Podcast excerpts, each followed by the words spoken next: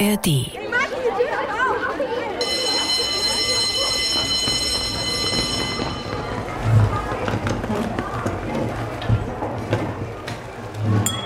So, Kinder, kleiner unangekündigter Test. Keine Angst, wird nicht benotet. Also, ich spiele euch einen Ausschnitt von verschiedenen Fernsehsendungen vor und ihr sagt mir, um welches Thema es da drin geht. Völlig abwegig. Das ist so viel auf einmal. Völlig schwachsinnig.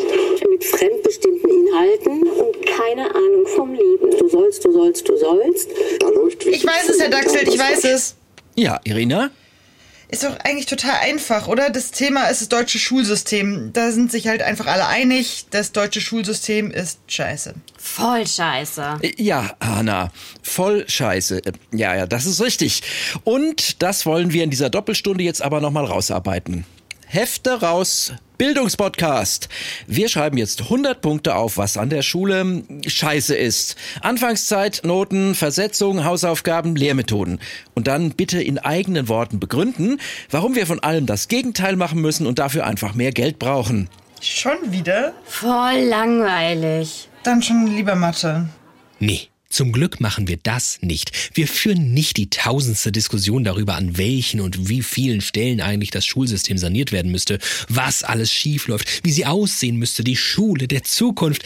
Nicht, weil solche Diskussionen völliger Quatsch wären, nur ist unser Eindruck, alle diskutieren, alle finden's scheiße, aber nichts ändert sich.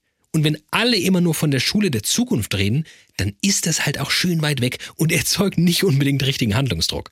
Und dann kann Andreas Schleicher, der Bildungsdirektor der OECD, auch letzte Woche sowas sagen und keinen interessiert so richtig. Wir haben Schüler des 21. Jahrhunderts, die mit Lehrkräften arbeiten, die im 20. Jahrhundert gebildet wurden, in einem Schulsystem, das irgendwo aus dem 19. Jahrhundert kommt. Wir wollen, dass es jemanden interessiert, mindestens mal euch. Und deswegen verlieren wir uns also bewusst nicht im Klein-Klein, sondern widmen uns dem Groß-Groß. Unser Plan, den Hebel finden, den man schon jetzt umstellen könnte und viele, viele andere Probleme mit einem Schlag eliminieren könnte. Und ich sag's mal so, ich glaube, wir haben diesen Hebel gefunden. Ich bin David Alf und das ist Studio Komplex. Ganze 57 weitere Folgen von uns gibt es überall zu hören, in der besten Audioqualität aber, no joke, in der ARD Audiothek. Also, ja, das Vorhaben in dieser Folge ist irgendwie gewaltig, weil geht das überhaupt? Etwas verändern, ohne auf die Unwägbarkeiten der Gegenwart einzugehen? Was ich meine, der größte Gegner der Schule von morgen ist die Schule von heute. Auf 99 Gründe, warum wir etwas anders machen müssen, kommen 1000 Gründe, warum das nicht geht. Aber Leute wie ich können jetzt lang darüber sprechen, wie Schule eigentlich ist und wie sie sein müsste. Aber richtig ernst nehmen kann man wahrscheinlich nur diejenigen, die jeden Tag drinstecken. Mein Name ist Daniel, ich gehe in die 11. Klasse auf einem Gymnasium und mache nebenbei TikTok, um Taschengeld zu verdienen. Die Schule ist gerade sehr stressig, vor allem damit, dass ich jetzt viel arbeiten muss. Gehen die Noten auf jeden Fall runter, weil ich einfach zu wenig Zeit da rein investiere. Was auch eins der größten Probleme ist mit der Schule, dass es einfach, die Schultage sind viel zu lang. Und dann kriegt man auch noch Hausaufgaben auf und muss die Freizeit darin investieren, was halt einfach schwierig wird, vor allem weil ich TikToker bin und einfach so viel zu tun habe und täglich poste. Und deshalb ist es ganz schön stressig, wenn man eigentlich Freizeitaktivitäten machen will oder arbeiten muss. Und ich, deshalb sind Minijobs auch immer stressig für Schüler.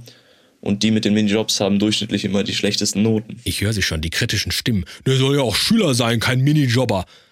Ist Schule jetzt dafür da, ihm mehr Freizeit für TikTok zu ermöglichen? Ich finde Schule allgemein total wichtig. Wir brauchen das für den Aufbau der Disziplin und für den Status, den man sich im Endeffekt damit erarbeitet, dass man da durchgegangen ist. Aber dass man vielleicht die Schule so aufteilt, dass die Schüler den halben Schultag, jetzt den jetzigen halben Schultag, zu Hause selbst verteilen können. Ich war heute in der Schule von 10 vor 8 bis 17.10 Uhr, was halt eindeutig viel zu lang ist. Das ist länger als so ein durchschnittlicher Arbeitstag. Das stimmt wohl. Ein Erwachsener wiederum könnte sich anders als er in der Regel Überstunden aufschreiben oder in Teilzeit gehen oder selbstbestimmt entscheiden, dieselbe Arbeit in weniger Zeit zu erledigen oder eine ganz andere Arbeit zu erledigen. Diesen Freiraum haben die meisten Schülerinnen und Schüler nicht. Oder hat Daniel das Gefühl, irgendwie mitreden zu können? Ja, ich habe das Gefühl, aber ich habe nicht, ich bringe mich nie dazu und ich verstehe, dass es nichts bringen wird, wenn ich jetzt irgendwo hingehe und es sage, zum Beispiel meinem Lieblingslehrer oder so. Wenn er es weiterleitet, dann leitet er es weiter an das Sekretariat, das Sekretariat leitet es weiter an den Schulleiter, der Schulleiter leitet es nicht weiter. Ungefähr so. Deshalb, es endet immer, immer im Endeffekt bei den Schülern und sie müssen da einfach durch. Sie haben absolut keine Gestaltungsmöglichkeiten. Und auch wenn sie diese hätten, würde es hier in Deutschland mindestens vier Jahre dauern, dass, wenn ein Schüler etwas aussagt, dass es dann auch wirklich geändert wird im System. Dass SchülerInnen in diesem chaotischen Schulsystem zu wenig mitreden können, ist für Daniel aber nur eines von vielen Problemen. Und darunter macht er auch richtig fundamentale Probleme aus. Oft wird gesagt, es bereitet einen nicht auf das Zukunftsleben vor und meinen damit sowas wie Steuern oder Auto reparieren. Hört man die ganze Zeit aber in Wirklichkeit bereitet es die Jugendlichen nicht darauf vor, zu tun, was sie wirklich wollen. Meiner Meinung nach ist es halt einfach so, man geht in die Schule, man lernt dem, der über dir steht, komplett zuzuhören und zu tun, was er sagt, um nicht deine Stelle an dieser Schule zu verlieren oder ein Jahr wiederholen zu müssen. Und genauso ist es in der Jobwelt. Und im Endeffekt enden diese ganzen Schüler, die meisten zumindest, mit einem Job, den sie gar nicht wirklich wollen. Und das ist nur, weil die Schule sie auf so ein Leben vorbereitet hat. Das heißt, mehr Kreativität fördern wäre natürlich erwünscht und mehr Wahlfreiheit. Der hat total recht. Immer zuhören und tun, was die Lehrer sagen. So öde. So, fünf Minuten Pause ist vorbei. Wir wollen gleich mal besprechen, ob das auch realistisch ist, was dieser Daniel sich so vorstellt. Also wir finden das mit der Wahlfreiheit gut. Wir würden zum Beispiel jetzt lieber nicht über diese Schulsysteme reden. Sondern lieber Daniels coole TikToks gucken. TikTok, ja, genau. Ja. ja. Mal sehen. Später vielleicht. Ich persönlich habe selbst ein schwieriges Verhältnis zu meiner Schulzeit. Ich hatte äh, ganz schön schwierige Verhältnisse zu manchen Lehrerinnen und Lehrern. Ich würde sagen, ich hatte keine coole Schulzeit. Obwohl ich mich für einen wissbegierigen, interessierten Typen halte, hat Schule mich eher gelähmt unfrustriert. Und ja, das hatte wirklich sehr viel mit Lehrkräften zu tun. Ja, also ich muss auch schon vorwarnen, ich, jetzt, ich bin jetzt hier in unserem Büro gerade, ja. ähm, aber hier in der Schule ist immer viel los. Kann sein, ja. dass zwischendurch jemand seinen Kopf reinsteckt, dann müssen ja. wir vielleicht auch mal neu anfangen. Na, na, Im Radiojargon würde man das Atmo nennen. Und ich finde, wenn ich mit, mit jemandem spreche, der an der Schule arbeitet, dann ist äh, Schulatmo äh, ja prädestiniert. Okay. Das ist Nico Holtkamp. Und ihr könnt es euch denken, Nico ist Lehrer. Sein Weg dorthin einigermaßen holprig, denn kurz vor dem Ende seines Studiums steckte er in einer handfesten Krise. Auslöser war ein Praktikum an der Schule. Kannst du, kannst du das mal beschreiben, was, was so konkrete vielleicht Erlebnisse waren oder Dinge, die dich einfach so gestört haben, dass du in dieses Grübeln kamst, dass du gesagt hast, okay, das ist vielleicht einfach nicht meine Welt? Naja, also für mich ist, glaube ich, das Hauptproblem, ähm, dass ich sehr viel Macht einfach über Kinder und ihre Selbstbestimmung quasi ausüben musste. Also das heißt, also die Schule, in der ich dieses Halbjahrespraktikum gemacht habe, war auch eine etwas autoritärere als vielleicht jetzt so eine, ähm, eine fortschrittlichere Schule in anderen Städten. Aber am Ende war es halt so, dass ich an die Schule gekommen bin und ich mir dachte, wenn in meinem Unterricht die Schüler oder Schülerinnen, wenn die stören, dann spreche ich mit denen. Ich sage so, hey, das war jetzt gerade nicht so cool warum hast du das eigentlich gemacht? Und man geht so aufeinander ein und redet miteinander und versucht da gemeinsam aus der Zeit, die man da in der Schule gemeinsam verbringt, das Beste zu machen. Ja, und das war natürlich ein bisschen blauäugig. Also für die SchülerInnen an dieser Schule war dann recht schnell klar, ich bin der, dass ich der weichste Lehrer an der Schule bin und man mich platt machen kann. Weil die ja den ganzen Tag sozusagen fragen müssen, ob sie auf Klo dürfen, gezwungen werden, irgendwo zu sitzen, wo sie nicht sein wollen. Und wenn sie dann einmal den Spieß umdrehen können und ihre Macht dann mal quasi ausnutzen können, dann machen die das auch. Und äh, das hat dann auch dazu geführt, dass ich in diesem halben Jahr dann so nach anderthalb Wochen, die oder zwei, drei Wochen, die das so gedauert hat, dass ich gemerkt habe, dass das so mit irgendwie Einfühlungsvermögen und entspannt mit den Kindern umgehen überhaupt nichts ist und ich voll auf die Nase falle, musste ich zum absolut autoritären Lehrer werden und den Kindern Pausenhofverbot geben. All solche Sachen, um zu zeigen, wer der Chef ist und wer hier das Sagen hat. Und das äh, hat natürlich dazu geführt, dass ich morgens zur Schule, oder nicht natürlich, aber hat bei mir dazu geführt, dass ich morgens zur Schule gefahren bin und mir so dachte, ach du Scheiße, jetzt äh, muss ich wieder Kinder anschreien, ich habe gar keinen Bock auf die und die regen mich übelst auf und ich selbst reg mich aber übelst auf und die Kollegin dort auch und also das war immer so kleine Krisensituationen, jeden Morgen zur Schule zu fahren. Ähm, und da war dann auch relativ schnell klar, ich mache jetzt dieses Praktikum fertig, damit ich mein Studium abschließen kann. Aber Langfristig geht das auf keinen Fall so. Und weil er sich nicht vorstellen konnte, in diesem Schulsystem Lehrer zu werden, ist er woanders Lehrer geworden. Nico arbeitet an der Demokratischen Schule X in Berlin. Der grundsätzliche Unterschied ist, dass bei uns an der Schule alle Schulmitglieder, also die Mitarbeitenden, also wir nennen bei uns die Lehrkräfte nicht äh, Lehrkräfte oder Lehrer oder so, sondern das sind Mitarbeiter und Mitarbeiterinnen. Genau. Und Schüler und Mitarbeitende sind sozusagen alle zusammen die Schulgemeinschaft und alle in der Schulgemeinschaft sind formell gleichgestellt, haben die gleichen Rechte und die gleichen Pflichten, nämlich unsere gemeinsamen äh, verfassten und entschlossenen Schulregeln zu beachten. Und das heißt, ich bin nicht als erwachsener Mensch hier in dieser Schule, habe ich nicht das Recht, jemanden ungefragt zu bewerten, jemandem Hausaufgaben aufzuzwingen, Strafarbeiten zu geben, dies, das. Wenn mich ein Verhalten von jemandem stört, auch von Kolleginnen von mir zum Beispiel, äh, dann schreibe ich eine Beschwerde.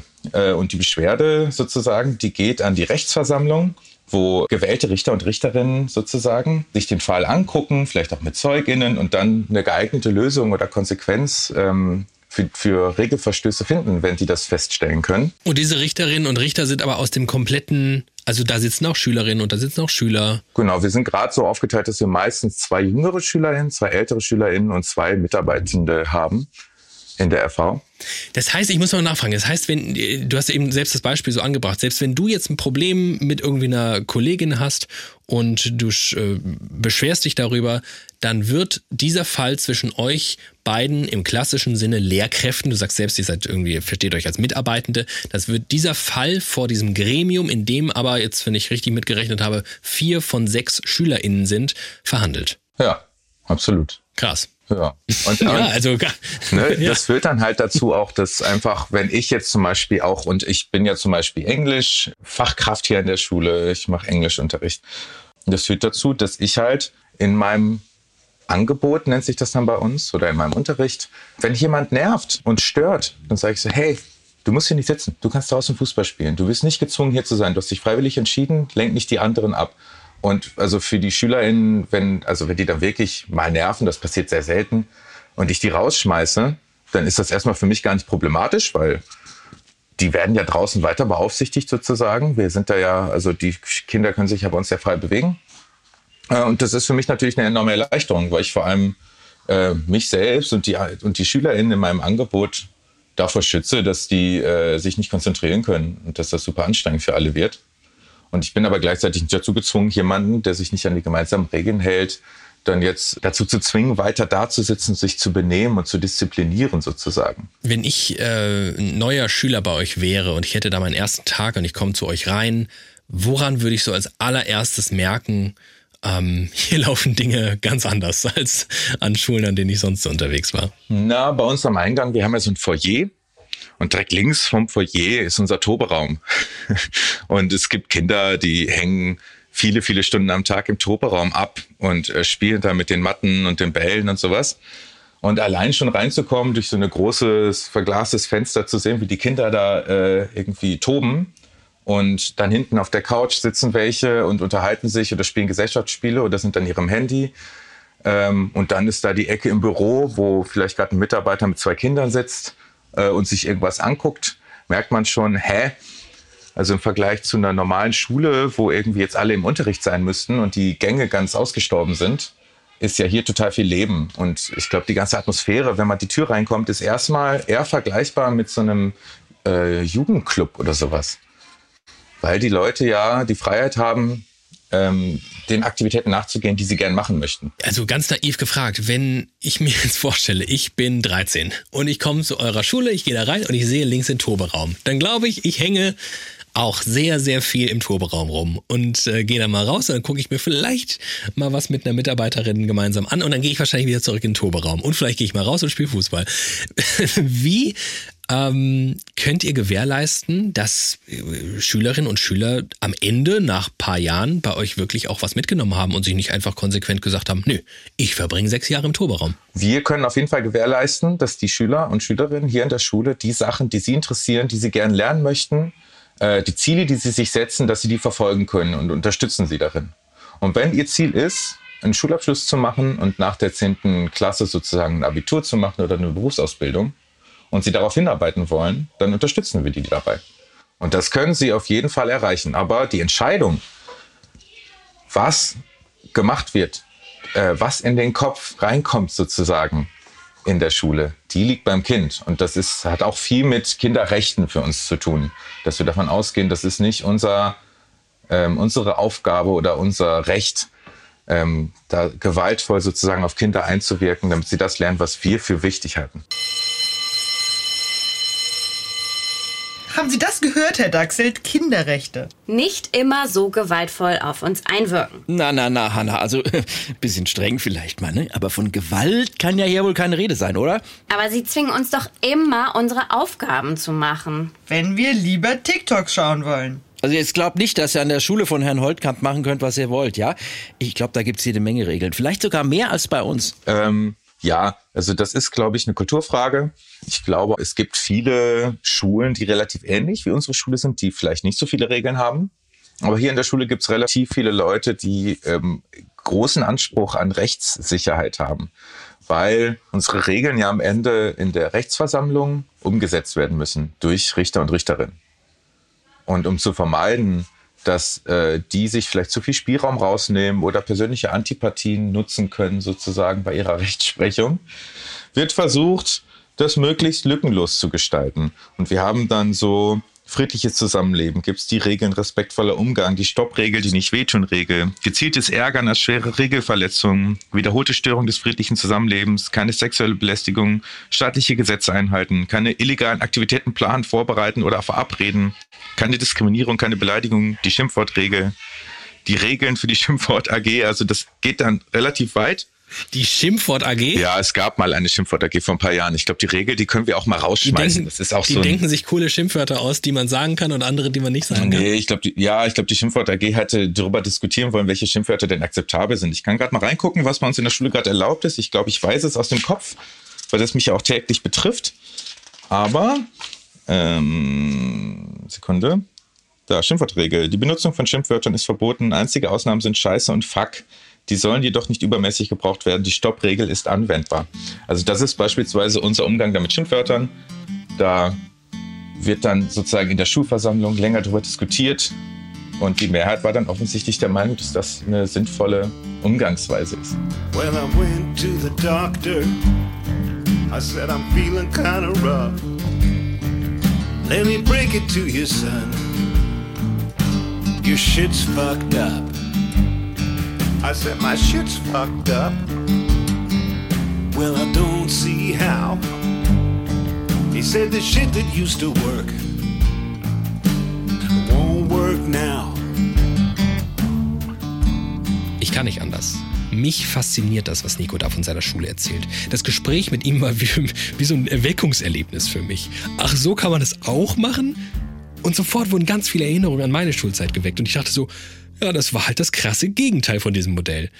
Wie drastisch der Unterschied aber ist und wie weitreichend die Mitbestimmung der SchülerInnen ist, wird erst gleich deutlich. Wir haben jetzt gerade an unserer Schule Mitarbeiterwahlen, MitarbeiterInnenwahlen. Das heißt, die komplette Schulgemeinschaft ist aufgerufen, äh, zu wählen, welche Mitarbeiter im nächsten Schuljahr hier an dieser Schule weiter arbeiten dürfen. Wir arbeiten hier immer nur für ein Jahr sozusagen fest und dann wird das neu entschieden durch die komplette Schulgemeinschaft.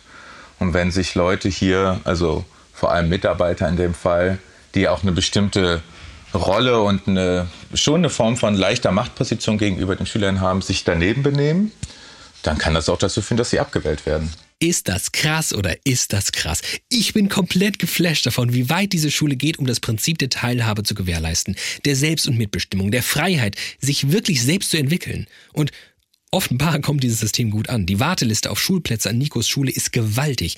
Aber wenn die Nachfrage so groß ist und der demokratische Ansatz so vielem entgegenzuwirken scheint, was wir am Schulsystem verändern wollen, Warum wachsen solche Schulen nicht wie Unkraut aus dem Boden? Weil das unwahrscheinlich schwierig ist, ähm, eine Schule zu gründen ähm, und da dran zu bleiben und das richtig durchzuziehen. Bei Schulen wie unserer, die ja schon ein sehr spezifisches Konzept haben, was den SchülerInnen enorm viel Freiheit gibt, was in absolutem Gegensatz zum tradierten Schulsystem, was wir haben, steht, stellen sich viele Hürden in den Weg. Also das kann sein, also so Gründungsgruppen arbeiten ja über Jahre an dem Konzept, das dann bewilligt werden muss durch die entsprechenden Behörden und sowas. Und dann haben die wieder Einsprüche, da muss man wieder dran arbeiten. Die ersten paar Schuljahre gibt es überhaupt keine staatliche Förderung, da muss man irgendwie so überleben. Das heißt, die meisten Leute, die dann an der Schule arbeiten, arbeiten für umsonst ein Gebäude finden, gerade hier in Berlin. Deswegen ist das schon, also auch von meinen Kolleginnen, die in der Gründungsphase hier in der Schule waren, eine enorme Leistung, dass unsere Schule es so weit gebracht hat. Wie gesagt, mich fasziniert das wirklich ungemein. Und ein Teil von mir denkt, warum bin ich nicht auf so eine Schule gegangen? Wo gibt's so eine Schule, damit meine Kinder draufgehen können? Und ein anderer Teil denkt sich, aber ist das überhaupt realistisch? Können wir so ein Modell und sei es auch nur im Ansatz auf das komplette Schulsystem ausweiten? Denn was zur Wahrheit gehört, die Demokratische Schule X ist eine Privatschule. Eltern zahlen zwischen 49 und 309 Euro monatlich, je nach Einkommen, damit ihr Kind auf diese Schule gehen kann. In Berlin. Das Prinzip umgelegt auf staatliche Schulen außerhalb von Berlin? Na, irgendwie fehlt mir die Fantasie. Äh, die brauche ich aber, um uns hier diese ideale Schule zu bauen, die nicht erst in der Zukunft funktioniert, sondern bestenfalls sofort. Und da könnte doch vielleicht der ultimative Move sein, nehmt Kinder endlich ernst. Gebt ihnen Freiraum, mutet ihnen Freiraum zu. Mal schauen, was dieser gute alte Bekannte dazu sagt. Mein Name ist Ben Freiwald, ich bin Bildungsreporter beim Online-Magazin Krautreporter und ich schreibe über Bildung, über Kinder und über Jugendliche und darüber, was sie brauchen. So, und die steile These, die sich jetzt hier aus Nico Holtkamp und mir herausentwickelt hat, ist, brauchen Schülerinnen und Schüler einfach mehr Mitsprache. Und mit mehr meine ich so richtig Mitsprache. Oder klappt das nur in homogenen Berliner Überzeugungstätermilieus? Ja, das, das ist eine Frage, die man sich stellen muss. Also es hat seinen Grund, warum die allermeisten äh, demokratischen Schulen äh, freie äh, oder Schulen in freier Trägerschaft sind, sprich Privatschulen, ähm, weil da viel weniger Zwänge herrschen, weil die viel größeren Freiraum haben, ähm, weil die viel weniger darauf angewiesen sind, Dinge zu erfüllen, die ähm, die die Öffentlichkeit von ihnen erwartet, nämlich zu bestimmten Zeitpunkten so und so viele Noten irgendwo eintragen zu können ähm, und bestimmte Kompetenzen abhaken zu können, was man denn alles mal irgendwann abgearbeitet hat. Ähm, also das hat schon seinen Grund und wie das, wie das jetzt zum Beispiel mit dem Milieu von ganz klassischen Hauptschulen wäre, das äh, weiß ich nicht, ob es da gute Beispiele gibt in Deutschland, die das mal ausprobiert haben. Weil du es gerade sagst, so die Ansprüche, die von der Gesellschaft kommen, ähm, davon können sich private Schulen besser frei machen in freier Trägerschaft sind diese Ansprüche wirklich überhaupt noch so artikuliert? Also mein, mein Eindruck ist es mehr denn je, alle sind so unzufrieden mit dem Status quo. Vielleicht ist der Anspruch der Gesellschaft einfach, auch wisst ihr was, dann probiert's halt mal, mach doch mal, mach doch einfach mal. Lass doch mal Noten sein, auch an staatlichen Schulen, mir doch egal. Hauptsache irgendwas passiert. Ich glaube, der Anspruch der Gesellschaft, da hast du eigentlich recht, äh, der ist mittlerweile so. Also ich glaube, Eltern werden mittlerweile ähm, mehr oder weniger zufrieden, wenn ähm, das Kind ab und zu mal eine Lehrkraft vor sich sehen würde und nicht ständig Unterricht ausfallen würde. Ähm, also also die Ansprüche sind, glaube ich, wahnsinnig gesunken in den letzten Jahren, ähm, die zumindest von der von der Öffentlichkeit, von der Gesellschaft aufgebaut werden. Aber dann gibt es halt eben dann doch noch so die rechtlich verbindenden Ansprüche, ähm, die da in Schulgesetzen niedergeschrieben sind und an die sich dann ähm, Schulen mehr oder weniger halten müssen. Ähm, ich glaube, es gibt da Freiräume, die noch überhaupt nicht genutzt werden. Ähm, und da muss man sich dann fragen, warum eigentlich nicht. Hast du eine Antwort? Hm. Schwer zu sagen. Ähm, wenn, wenn Lehrkräfte selbst aus diesem System kommen, das sie kennen ähm, und davon profitiert haben, das dann von innen heraus radikal zu verändern. Ich wüsste jetzt keinen anderen Teil in der Gesellschaft, also keinen anderen Teilbereich, so wie Schule ein Teilbereich der Gesellschaft ist, da wüsste ich nicht einen anderen Teilbereich, wo sowas ähm, funktioniert hat. How can we change this weather? How can we change our ways and face tomorrow? And make it a better day. Are we gonna cross this river? Okay, wir lernen also, es hilft vielleicht, sich von einer scheinbaren Ideallösung inspirieren zu lassen, aber nichtsdestotrotz müssen wir auch dahin schauen, wo das Ideal noch nicht erreicht ist, um zu sehen, wie kriegen wir es auch dahin. Du hast mal ähm, Folgendes geschrieben, wen ich auch anspreche, niemand ist zufrieden, noch nie hat jemand zu mir gesagt, also im Großen und Ganzen läuft es echt gut, das System funktioniert. Woran liegt das? Diese Frage hast du gestellt, Zitat Ende. Ja, woran liegt das, Band? Ich glaube, also ja, eine Frage, die man sich stellen muss, ist ja, ähm, wenn so viele unzufrieden sind und die Liste mit Dingen, die geändert werden sollten, so lang ist, wie kann es denn sein, dass so wenig passiert? Und ähm, ich glaube, dazu muss man erstmal eingestehen, es passiert gar nicht nichts. Also natürlich verändern sich Dinge, ähm, aber das Tempo ist natürlich unfassbar langsam. Ähm, also so Sachen wie Ideen aus den 1920er Jahren, Reformpädagogik, Arbeiten in Projekten statt in Schulfächern. Das ist jetzt 100 Jahre her, dass Leute sich gedacht haben, das wäre ja eine gute Idee. Und jetzt 100 Jahre später kommt das so langsam mal in den Schulen an oder in immer mehr Schulen an, dass es eigentlich sinnvoll wäre. Ähm, ich glaube, dafür gibt es mehrere Gründe, dass es so langsam ist. Ein Grund ist sicherlich, dass man glaubt, Schule und Gesellschaft äh, könnte man unabhängig voneinander betrachten und man könnte die Schule revolutionieren, ähm, aber die Gesellschaft drumherum nicht anfassen. Und ich glaube, dass das ein Trugschluss ist. Das wird nicht funktionieren, wenn wir zum Beispiel ähm, weiterhin Noten als Maß aller Dinge betrachten und ähm, unsere Abschlüsse und dann unsere Studiengänge davon abhängig machen, welche Noten jemand hatte in der Schule, dann sind Noten auch in den Schulen natürlich das Maß aller Dinge und der Hauptgrund, warum äh, Schüler und Schülerinnen irgendwas machen. Also die Dinge sind einfach nicht zu trennen, Schule und Gesellschaft. Und hier beginnt mir was zu dämmern. Ich habe Bent ja eben einen guten alten Bekannten genannt, weil er ähm, schon mal in der Folge von uns zu Gast war. Im Land der Kinderfeinde heißt die. Und da ging es viel um unseren gesellschaftlichen Umgang mit Kindern und wenn Bent jetzt sagt, wir können Schulreform nicht unabhängig von einer gesellschaftlichen Reform denken, dann hat das natürlich Auswirkungen darauf, wie wir insgesamt Mitsprache von SchülerInnen denken. Ich sag mal so, in der Schule mögen Kinder schon wenig zu sagen haben. Überall sonst doch noch viel weniger. Das zieht sich ja durch die komplette Gesellschaft, dass der Blick von Erwachsenen ganz oft ähm, herablassend auf Jugendliche ist.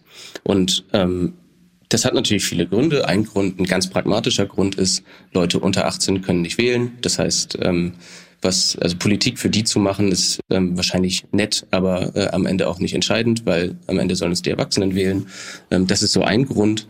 Ähm, und all das hat so einen Rattenschwanz, der dafür sorgt, dass auch in der öffentlichen Debatte Bildung, Kinder, Jugendliche und so weiter ähm, Ewigkeiten wahnsinnig unterrepräsentiert waren. Und das ist ja auch teilweise immer noch so. Also wenn man sich anguckt, ähm, wer in der Öffentlichkeit zu Wort kommt, dann ist das ganz selten sind, oder sind das ganz selten junge Menschen und das im viertältesten Land der Welt. Ich glaube, wir haben da eine ganz andere Verantwortung auch für, dass wir jungen Menschen Gehör verschaffen, auch in der öffentlichen Debatte und ähm, auch was Bildung angeht und was Schule angeht und was deren Aufwachsen angeht. Und ich glaube, dieser Verantwortung werden wir im Moment überhaupt nicht gerecht. Und das erklärt für Nico Holtkamp auch, dass seine Schule nicht schon längst Vorbild für ganz viele andere und ja, auch staatliche Schulen da draußen ist. Also ich glaube, das liegt daran, dass gesellschaftlich die Fertigkeiten und Skills äh, und Möglichkeiten von Kindern massiv unterschätzt werden.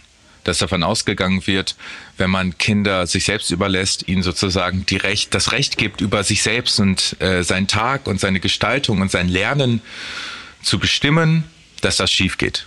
Dass Kinder das nicht alleine können, dass Kinder Erwachsene brauchen, die notfalls mit sanfter Gewalt oder auch ein bisschen mehr Gewalt ähm, auf den richtigen Weg helfen sozusagen und dass das sonst nicht geht. Und dass das sozusagen der Hauptfaktor ist, warum unsere Form von Bildung kritisch beäugt wird oder nicht so ernst genommen wird oder äh, auf jeden Fall nicht als Vorbild betrachtet wird. So, hm, ja, das sind ja ernste Vorwürfe. Was denkt ihr denn dazu? Wen interessiert schon, was wir denken? Können Kinder überhaupt denken? Nö, denkt ihr. Dann brauchen wir ihnen auch nicht zuhören. Und deswegen hört uns auch nie jemand. Also bitte, bitte, Kinder hört keiner, Kinder haben keine Lobby, ja, ja, ja. Ich lese das ja auch überall, aber dafür wird doch ganz schön viel über euch gesprochen, oder? Und ich gebe ja zu, da gibt's sicher äh, einiges zu verbessern. Zum Beispiel in puncto TikTok. Und das ist ja wirklich paradox. Und passt zur Beobachtung mit den Schulen. Alle finden's doof, keiner packt's mal grundlegend an. Alle wollen Kindern mehr Macht verleihen, keiner tut's. Bent hat's immerhin mal versucht. Ich habe mal eine Umfrage gemacht, eine Online-Umfrage und habe ähm, unseren Krautreporter-LeserInnen verboten, daran teilzunehmen, wenn sie nicht äh, selbst äh, Schüler oder Schülerin sind. Und äh, die haben das dann weitergegeben an ihre Kinder und dann haben da knapp 300 Schülerinnen ähm, mitgemacht bei dieser Umfrage. Und ich habe unter anderem gefragt, ja, was würdet ihr denn an Schule ändern? Und äh, das Witzige ist, dass die Antworten, die die gegeben haben, das sind Antworten, die könnten Reformpädagogen und Bildungsforschende äh, auch geben. Also es könnte eins zu eins von denen kommen, die sagen, ja, wo, warum mache ich eigentlich Hausaufgaben zu Hause? Die sagen, ähm, Noten äh, machen überhaupt keinen Sinn, die demotivieren mich, aber ansonsten kommt da nicht viel bei rum. Ähm, also solche Sachen. Und wenn man die wirklich mal ernst nimmt und fragt, dann äh, kommen da und das ist vielleicht auch die Angst von vielen Älteren und Lehrkräften. Dann kommen da eben Sachen raus, die das heutige System stark in Frage stellen. Aber dann lasst uns das doch zum Anlass nehmen, groß zu denken, uns auf den Weg zu machen zu Full-on-Demokratie. Komm, Ben, hau raus. Was wären die Hebel, die du ansetzen würdest? Ich glaube, die erste Sache ist, wir müssen über Finanzierung sprechen. Ähm, das gesamte System ist heftig unterfinanziert. Ähm, wir geben im OECD-Vergleich nur ein bisschen weniger als der Durchschnitt aus. Das stimmt. Also wenn wir uns den gesamten Etat angucken. Wir haben aber gleichzeitig auch viel größere Probleme als andere Länder. Also wenn wir deutlich mehr Zuwanderung als andere Länder haben, deutlich mehr Geflüchtete haben und so weiter, dann heißt das auch, wir haben eine deutlich komplexere Lage in den Schulen und dann müssen wir da mehr Geld ausgeben. Das ist die eine Sache. Und dann gibt's ähm, inhaltliche Sachen, an denen man drehen kann und an denen man drehen sollte, glaube ich. Und ich glaube, zwei der wichtigsten Stellschrauben, an denen man drehen sollte, ist einerseits die Frage der Noten. Und das ist eine Sache, die ja nicht neu ist, sondern eine Sache, die wirklich seit ähm, Jahren Bildungsforscher und Forscherinnen sagen, dass äh, Noten nicht sonderlich viel zum Lernerfolg beitragen. Also ähm, Noten sind auch ein wahnsinnig schlechtes Feedback. Also wenn du deinen Arbeitskollegen nachher um Feedback zu dieser Folge Studio Komplex bittest und er dir eine Zahl zwischen 1 und 6 hinwirft, dann fragst du danach, was soll ich jetzt damit? Das ist ein sehr schlechtes Feedback. Und so ungefähr auf der Ebene funktionieren Noten. Sie sind ein schlechtes Feedback und lassen sich wirklich eigentlich auch nicht auf die Leistung Einzelner zurückführen, ähm, wenn man sich das mal anguckt. Ähm, und die dritte Sache oder auch die inhaltlich zweite Sache, die man ähm, ändern sollte, glaube ich, sind die Prüfungen. Und die kann man radikal verändern. Ähm, etwas für eine Prüfung zu lernen, ist das Gegenteil davon, etwas zu lernen, quasi. Also die sind auch nicht zeitgemäß. Es geht heute in der Gesellschaft, in der wir leben, um Kommunikation, es geht um Zusammenarbeit, es geht um digitale Ressourcen, wie man die nutzt. Und all das darfst du in Prüfungen nicht. Und das ist merkwürdig, weil Prüfungssituationen sind maximal weit weg von der Realität. Und da muss man sich schon fragen, warum ist das eigentlich so? Naja, weil wir halt diese Noten brauchen und diese Noten, wir machen uns vor, dass wir die äh, objektiv geben können, indem wir die Prüfung so und so ablaufen lassen. Und ich glaube, warum nenne ich jetzt die beiden Sachen? Ich glaube, Prüfungen und Noten haben einen unfassbaren Rattenschwanz. Wenn wir da was dran drehen, dann würde sich auf einmal ganz viel von dem, was in der Schule passiert, verändern. Weil wir dann nicht mehr diesen Druck haben, unbedingt so und so viele Prüfungen zu schreiben, äh, um so und so viele Noten generieren zu können, damit man sich dann für die und die Ausbildung oder die und die Universität bewerben kann. Sondern dann geht es wirklich um die Frage, ähm, wir prüfen, weil Prüfungen sinnvoll sind im Lernprozess und um zu gucken, wie gut ist jemand und dann geben wir gutes Feedback und nicht irgendeine Note. Äh, Herr Daxelt, Herr Daxelt, ich habe alles mitgeschrieben und jetzt formulieren wir unsere Forderung in 20 Punkten. Vielleicht wären es sogar auch 40. Ja, sehr fleißig, ihr beiden, sehr gut. Aber äh, nur mal so als Tipp, ich meine, ähm, ich habe ja schon so einige Schulreformen mitgemacht und da soll dann immer gleich alles auf einmal gut und besser und am besten ideal werden. Und dann ist der Frust groß, wenn es nicht gleich passiert. Und dann jammern alle wieder, wie scheiße die Schule ist. Also fünf Forderungen, das reicht. Oder besser drei. Okay, drei. Plus Nummer vier, wenn wir fertig sind, dürfen wir Daniels coole TikToks gucken. Und irgendwie habe ich den Eindruck, um eine Sache haben wir uns hier bislang ähm, drumrum schlawinert. Um so einen richtigen Reality-Check. Daniel, der Schüler, findet Schule kacke, weil sie es auch irgendwie ist. Nico fand es im Studium kacke und hat sein kleines Paradies gefunden. Und mit Bent haben wir jetzt durchgekaut, warum nicht einfach alles schon gestern paradiesisch wurde. Aber wie könnte sowas in staatlichen Schulen aussehen, habe ich vorhin gefragt. Ja, wie eigentlich? Mein Name ist Waltraud Ede. Ich bin äh, Realschullehrerin, Schulleiterin einer Realschule hier in Bayern. Und Waltraud Eder scheint nicht die Sinnkrisen erlebt zu haben, die Nico Holtkamp durchmachen musste. Meine Mama hat mich am ersten Schultag oder am zweiten Schultag, als ich alleine nach Hause kam, gefragt, wie hat es dir denn gefallen? Und dann war meine Antwort, da gefällt es mir, da bleibe ich. und naja, dauerhaft sitzen bleiben war jetzt keine Option für mich und dann war es damit eigentlich entschieden, dass ich Lehrerin werden will. Verrückt. Ich habe 13 Jahre lang zurückgerechnet und mir nichts sehnlicher gewünscht, als endlich da rauszukommen. Aber fair enough, Waltraud ging es offenbar ganz anders. Was gefiel dir denn so an der Schule? Diese vielleicht Wissbegierigkeit, ähm, andere nennen es vielleicht Neugierde. ähm, ich wollte immer gern was lernen. Also ich war das äh, jüngste von vier Kindern. Das hat vielleicht auch damit zu tun, dass man sich immer an den Älteren orientiert und man ja auch immer so gerne so viel schon können will. Und äh, damit war das eigentlich gesetzt, dass ich da Spaß daran habe, was dazu zu lernen. Und an der Schule konnte ich das. Ich finde das wirklich spannend. Neugierde, Wissbegierde, Spaß am Dazulernen. Ausgerechnet an der Schule konnte Waltraud Eder all das stillen.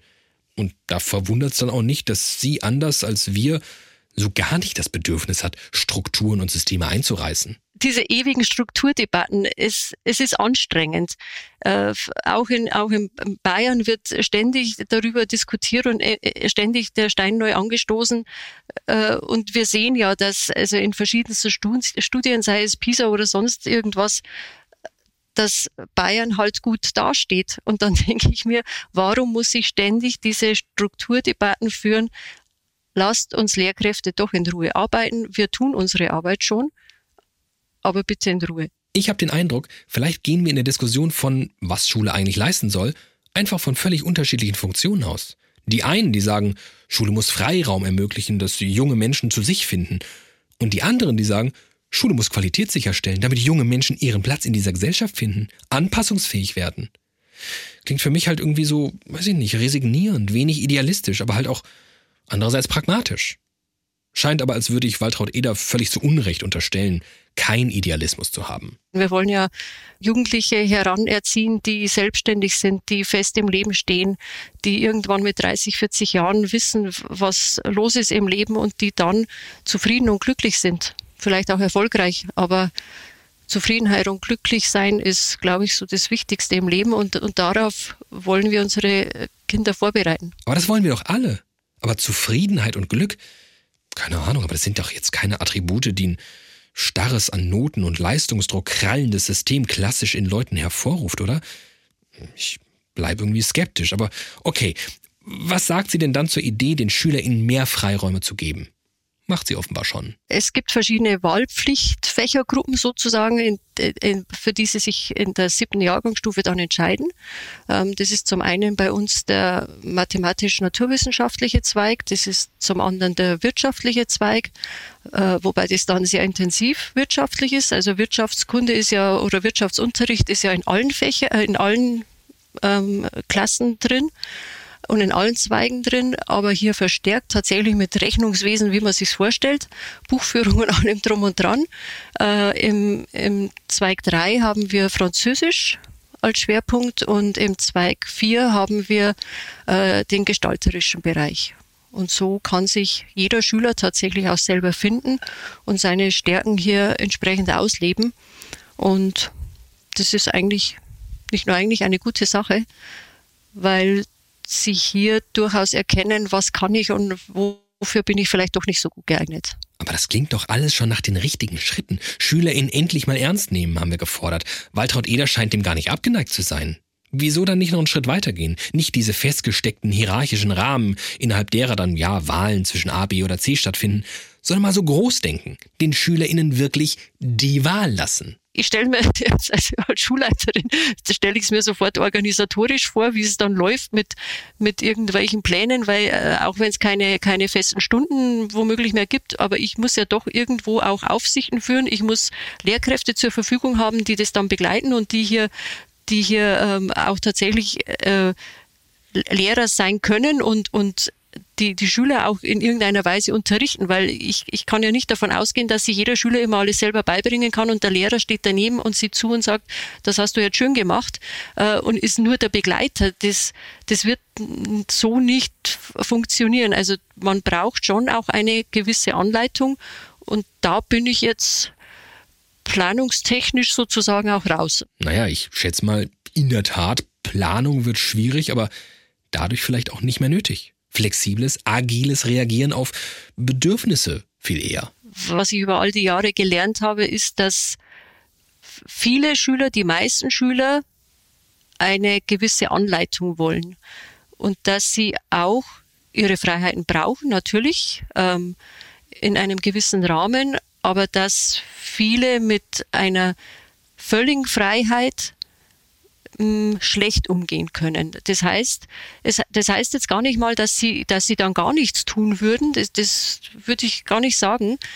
Aber ich glaube, dass sich Schüler dann sehr einseitig beschäftigen würden und ähm, im, im, Sinne einer Vielfalt oder im Sinne einer äh, Stärkenfindung bei sich selbst wenn man sich immer nur damit beschäftigt, was einem ohnehin Spaß macht und worin man vielleicht schon gar nicht so schlecht ist, dann kann man es natürlich argumentieren, dann wirst du halt da noch besser und dann wird das irgendwann auch dein Beruf oder wie auch immer und deine dauerhafte Beschäftigung. Ähm, ich kenne aber auch sehr, sehr viele Schüler, die ihren Weg völlig anders eingeschlagen haben, als man das und als der Schüler selber das zu Beginn gemeint hat.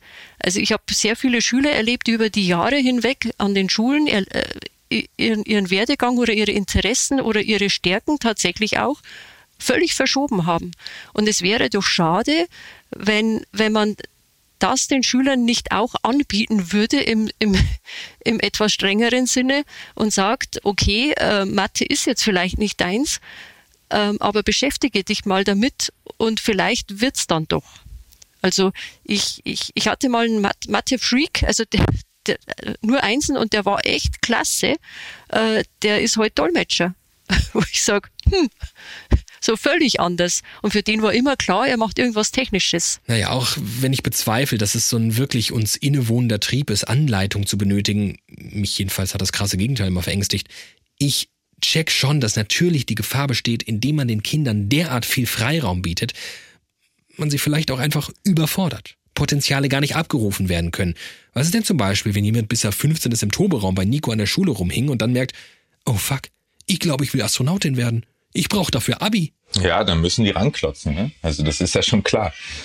Also so Sachen passieren manchmal natürlich. Und ich glaube, die passieren aber in jeglicher Schule dass es einfach Leute gibt, die aus Gründen, die ganz verschieden sein können, nicht die Motivation aufbringen, sich mit irgendwas auseinanderzusetzen. Und da bringt es auch nichts, die zu zwingen, im Matheunterricht zu sitzen, weil die auch da dann auf Durchzug schalten und nichts mitbekommen.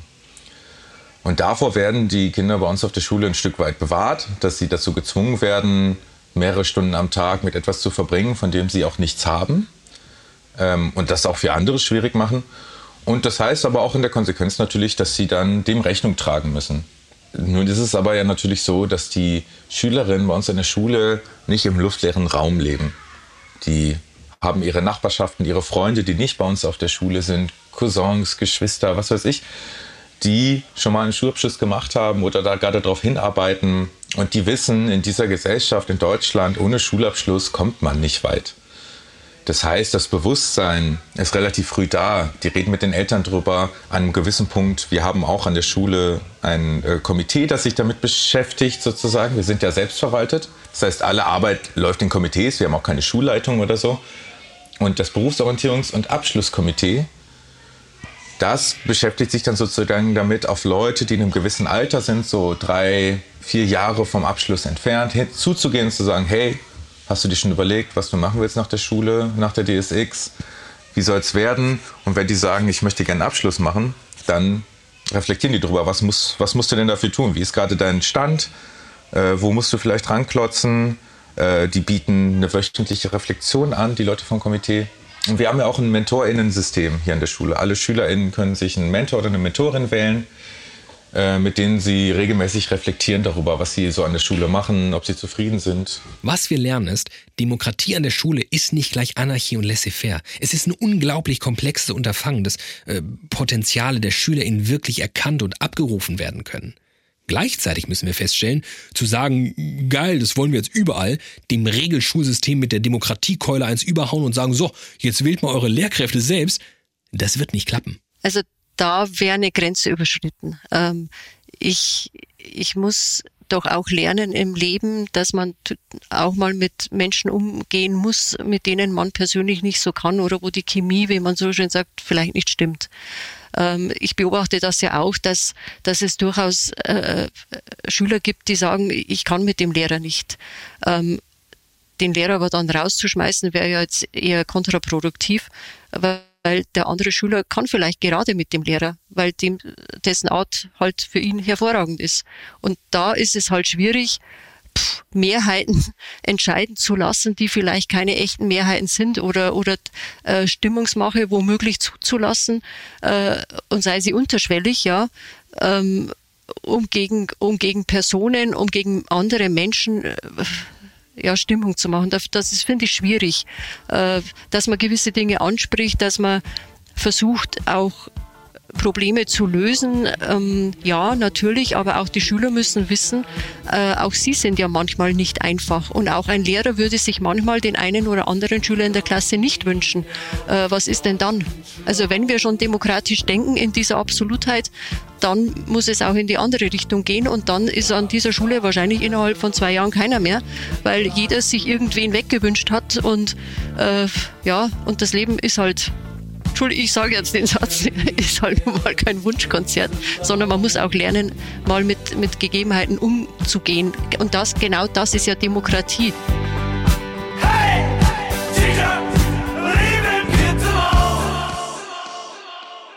Und ich glaube aber, hier unterscheiden wir uns. Waltraud Eder und ich, weil müssen wir uns damit abfinden? Wirklich? Liegt der mangelnde Ponyhof und unliebsame Situation und Personen nicht am Machtgefälle, das an Nikos Schule irgendwie einigermaßen beseitigt wurde? Dürfen wir uns eben nicht abfinden, sondern fordern Demokratie jetzt an allen Schulen und ja auch Mitarbeiterwahlen. Ausgerechnet Nico Holtkamp fährt uns in die Parade. Oh, da würden mir, hätten mir ein paar Lehrerinnen und Lehrer fallen mir da ein, die ich gern abgewählt hätte. Das, glaub, das sagen immer viele Leute. Bei uns in der Schule ist das aber natürlich auch relativ schwierig, weil dadurch, dass ich ja nicht diese krasse Macht gegenüber den SchülerInnen habe, ist, sind die Chancen, sich so unbeliebt zu machen, ganz schön niedrig. Also ich, ich bin ja nicht derjenige, der dann hier steht und eine miese Note gibt, einfach aus Bösartigkeit oder miese Hausaufgaben gibt und so. Das darf ich alles gar nicht. Die Kinder können zu mir kommen und sagen, hey, ich möchte gern zu Hause üben, kannst du mir ein paar Aufgaben sagen, die ich machen kann? Und dann mache ich das aber nur auf Nachfrage. So, das heißt, äh, dass man sich dann hinsetzt und jetzt gegen mich stimmt, weil ich äh, übers Wochenende, am langen Wochenende so miese Hausaufgaben aufgegeben habe und so böse Noten gebe oder so. Sowas passiert dann hier halt auch nicht. Dadurch, ähm, glaube ich, qua Institution ist man dann seines Arbeitsplatzes doch schon ein bisschen sicherer, als das vielleicht an staatlichen Schulen wäre. Deswegen weiß ich nicht, ob ich jetzt diese Praxis an staatliche Schulen empfehlen würde, weil ich glaube, da würden sehr, sehr viele Leute fliegen. Und wir haben ja eh schon Fachkräftemangel an Schulen.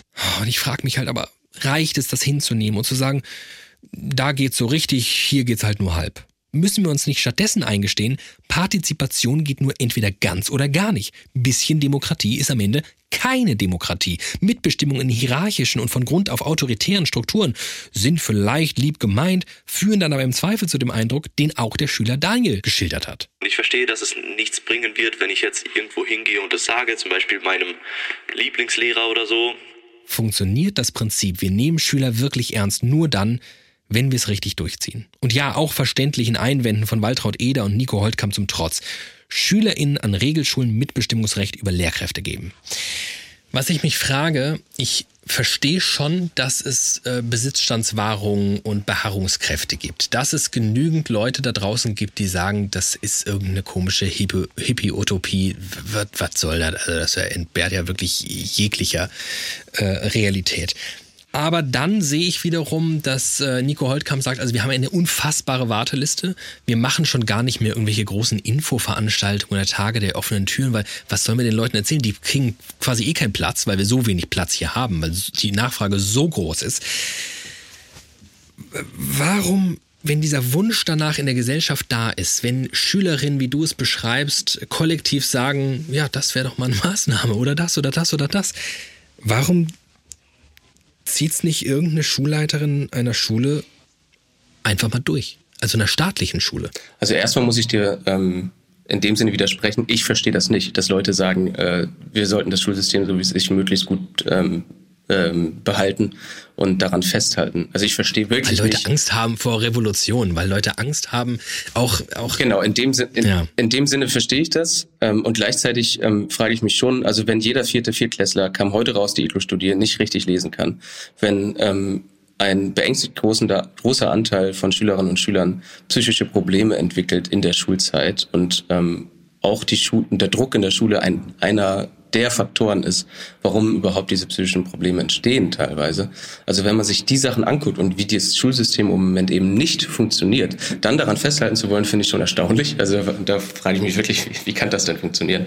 Ähm, warum äh, klappt das aber nicht viel öfter? Ich glaube, ähm, dass einerseits es klappt öfter, als wir bisher denken. Also ähm, vielleicht in kleinschrittigeren, also oder, oder in kleineren Schritten, als wir das wahrnehmen ähm, oder als wir das glauben. Ähm, es gibt zum Beispiel äh, Initiativen wie das Projekt Aula oder das, die App Aula.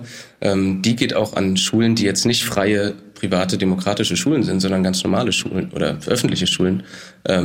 Und die führen Entscheidungsprozesse über eine App ein, die die SchülerInnen demokratisch mit einbezieht. Also es ist schon so, dass Dinge passieren und dass Schulleitungen sich da auch ähm, mehr oder weniger immer mehr auf den Weg machen, dass das ähm, eine größere Rolle spielt.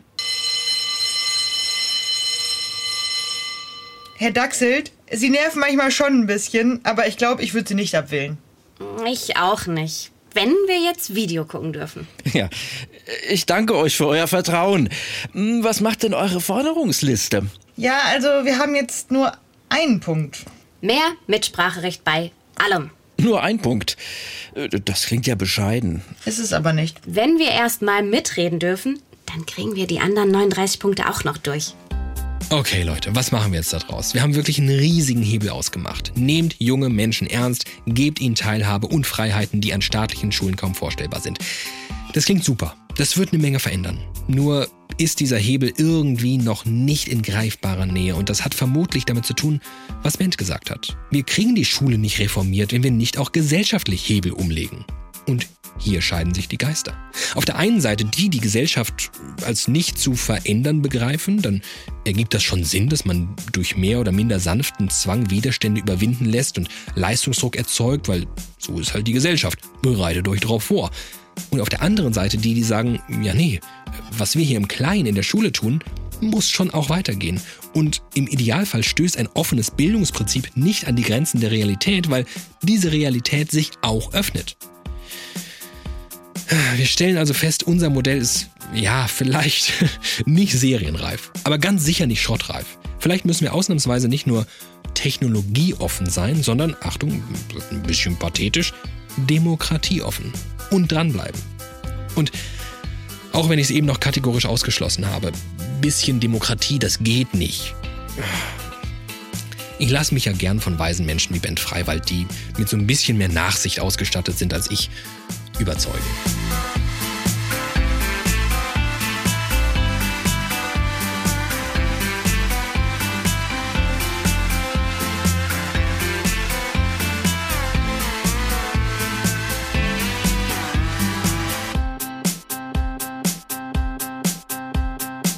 Ich glaube, wenn es denn so wäre, ähm, dass wir so ein bisschen, also so ein bisschen äh, die Leitplanken vorgeben sollten und die Kinder so ein bisschen dahin äh, bringen sollten, dass sie auch doch irgendwie die Vielfalt der Schulfächer und so weiter kennenlernen und ähm, nicht nur 18 Jahre lang ähm, sie machen können, was sie wollen. Äh, wenn es denn so wäre, dann wäre das ja, wäre glaube ich niemand unzufrieden. Aber es ist ja nicht, äh, dass wir das ein bisschen machen, sondern es ist so, dass wir alles vorgeben.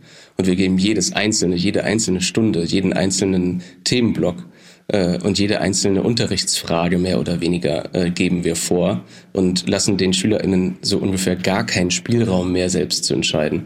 Und zwischen diesen beiden Extremen, ähm, da gibt es einen riesigen Graubereich. Und ich habe, äh, ich, ich sage jetzt nicht, dass ähm, alles den SchülerInnen und jede einzelne kleine Frage den SchülerInnen überlassen, dass das der Goldweg ist. Ich kann mir auch vorstellen, dass es äh, zwischen den beiden Extremen äh, einen Goldweg gibt, der ähm, der äh, funktioniert, der aber nicht das eine oder das andere bedeutet, sondern eben eine Mischung äh, anleiten und gleichzeitig ganz viel selbst entscheiden lassen, dann wäre uns ja schon viel geholfen. Und wenn dann irgendwann es soweit ist, dass man merkt, ja, die SchülerInnen können eigentlich wirklich alles selbst entscheiden, wie das an der demokratischen Schule da in Berlin ja häufig auch ähm, oder fast immer so ist, ähm, dann ist das ja wunderbar. Also, die demokratische Schule ist ziemlich sicher nicht die Blaupause, die wir jetzt einfach aufs äh, komplette System auflegen und sagen, schaut mal, macht einfach wie die, dann klappt das. Von ihr lernen, das ist aber allemal angebracht. Und von wem lernt man Dinge? Genau, von Lehrern. Und in dem Fall natürlich am besten von Lehrern, äh, Mitarbeitern, sorry, an äh, einer demokratischen Schule.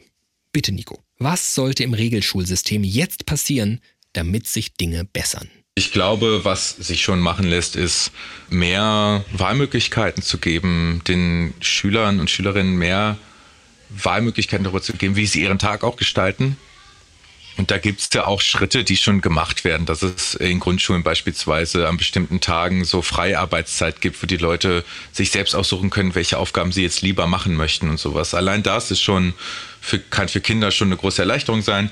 Ich glaube auch einfach so eine Form von Rechtssicherheit an der Schule. Also bei uns ist das natürlich sehr ausformuliert mit vielen, vielen Regeln und mit einer so einer Rechtsversammlung. Aber ich glaube, dass ähm, die Erfahrung, die viele Kinder machen an staatlichen Schulen, nämlich sie haben einen Konflikt mit jemandem und dann stellt sich dann ein Lehrer oder eine Lehrerin hin, hört sich das eine Minute lang an und entscheidet dann, was passiert. Äh, eigentlich keine tragbare, keine tragbare Umgangsform ist, die man so weitermachen kann. Weil auch für die LehrerInnen äh, ist das ja eine Situation, wo man irgendwie Richter, vielleicht sogar Kläger und umsetzende Gewalt alles in einem ist. Und das ist ja eigentlich unglaublich, dass sowas geht in der Form von, also diese, diese Form von Hierarchie. Äh, und es führt ja auch nicht dazu, dass Konflikte unbedingt gut gelöst werden. Das heißt, so im Interesse auch des Friedens an Schulen wäre es da, glaube ich, gut, sich da mal Gedanken zu machen, ob man nicht für alle verpflichtende allgemeine Regeln ein paar wenigstens einführen möchte und vielleicht irgendeine Instanz, die sich das ernsthaft anhört, sich ernsthaft auch das, was die Schüler und Schülerinnen zu sagen haben, anhört und danach urteilt. Also ich persönlich denke auch, dass äh, in vielen Fällen verpflichtende Hausaufgaben oder äh, Benotung sehr kontraproduktiv ist, wo man, glaube ich, als einzelne Lehrer oder Lehrerin auch so ein bisschen mit Stellschrauben setzen kann. Und was auch auf jeden Fall jetzt schon umsetzbar wäre, wären ja so Sachen wie Eignungstests an weiterführenden Schulen oder an Universitäten oder in Ausbildungsberufen statt auf Schulabschlüsse zu pochen. Auch das würde es ja vielen Leuten, die vielleicht mal eine schwierige Phase in ihrem Leben hatten, es erleichtern, dann an anderer Stelle wieder einzusteigen und unter Beweis zu stellen, dass sie das eigentlich können. Amen.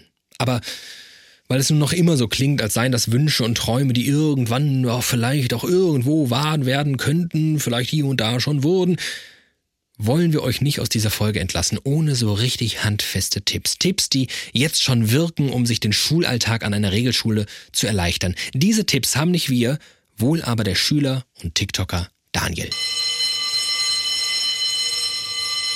Jetzt endlich das Video. Wir wollen Daniel. Daniel, Daniel. Ja, ja, ja, ja, na gut, na gut. Hier habt ihr ihn. Das Schuljahr legst du endlich richtig los. Du wirst Klassenbester. Halt die Fresse. Hör mir jetzt lieber zu, sonst bleiben deine Noten für immer genauso scheiße wie jetzt. Es gibt ein paar Aufgaben, die du jetzt erledigen musst, damit das nächste Schuljahr läuft. Eine davon ist Freundschaften mit deinen Lehrern aufzubauen. Und du hast immer noch Lehrer, die dir schlechte Noten geben, einfach weil sie dich nicht mögen. Aber es gibt Schüler, die einfach jeder Lehrer mag. Und sie haben auch immer die besten Noten. Macht Sinn. Werde dieser Schüler. Und ich weiß, das kann dauern, aber ich werde dir helfen. Morgen zeige ich dir, was du dagegen tun kannst, wenn dein Lehrer dich hasst, also folge mir, um es nicht zu verpassen. Cool.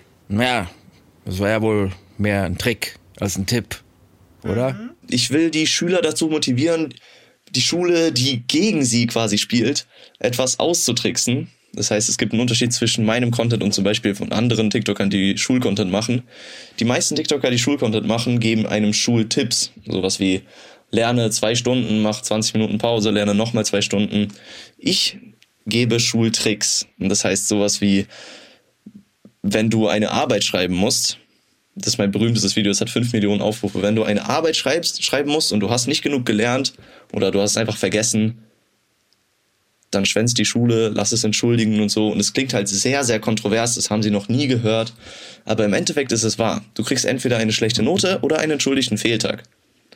Und das sind Schultricks von mir. Das heißt, ich habe auch, glaube ich, ein Video gemacht, wo auch irgendein deutscher Fernsehkanal aufmerksam wurde von taktischen Klogängen und wie es Schüler gibt, die jede Stunde auf Toilette gehen und die perfekten Zeiten dafür auswählen. Und das sind halt eben Schultricks. Ja, weil die Note wird dadurch nicht schlechter und du hast dann einfach dann mehr Spaß in der Schule. Ich versuche einfach einen das in das Schulleben einzubringen von den vielen Jugendlichen, die mir zuschauen. Helping the kids out of their coats, the way the babies haven't been born. Oh, unpacking the bags and setting up, and planted lilacs and buttercups.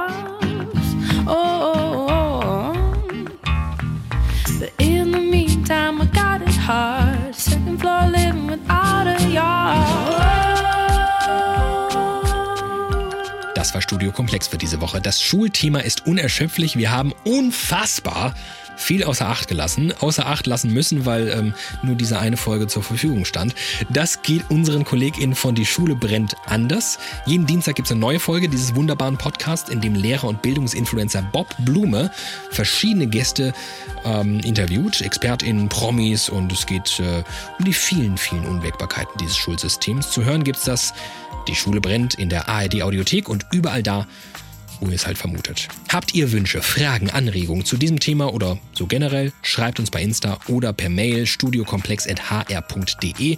Der Hessische Rundfunk nämlich ist für all das hier verantwortlich. Danke HR, danke euch für euren Rundfunkbeitrag. Diesen Beitrag in pures Wissen verwandelt haben diese Woche in unserer Redaktion Rainer Dachselt und Carla Reiter. Ein paar Euro ging auch drauf, damit Johannes Helm das wunderbare Episodencover gestalten konnte und damit ihr überhaupt irgendwas hört mussten wir Robin Müller und Tim Grobe bezahlen.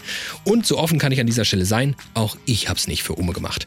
Bezahlte Weiterbildung, quasi wie Schule, nur Geld dafür bekommen. Ich lebe den Traum. Ich bin David Alf. Bis zum nächsten Mal.